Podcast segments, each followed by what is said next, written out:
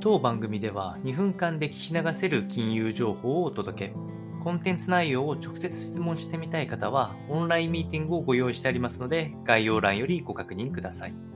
本日のテーマは、アメリカ・パウエル議長の予想外の高金利政策の維持、これに波及するマーケットの動きについてお話をしてまいりますと、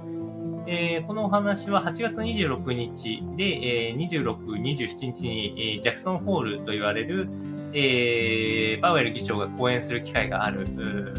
マーケットがありやすい、えー、講演があるんですけれども、その事前資料ですね、配布された資料には、物価の安定を回復するには、景気抑制的な、えー、政策スタンス、つまり、えー、金利の上昇ですね、を一定、えー、期間維持することが必要となる可能性が高いという記載があると。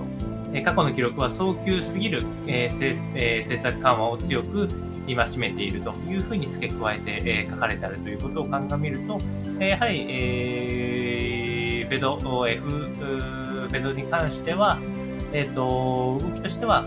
まだあ物価上昇する可能性が高いので、これをインフレ率目標2%程度まで抑えるために、えー、金利を上昇させる必要があるというコメントが、まあ、あの見て取れるので、え9月の、え、FOMC ではあ予定よりも大幅な利上げ、え、が期待される、予想されるということが分かってきたので、えー、金曜日26日の株価は大幅に売られるような、まあ、いわゆる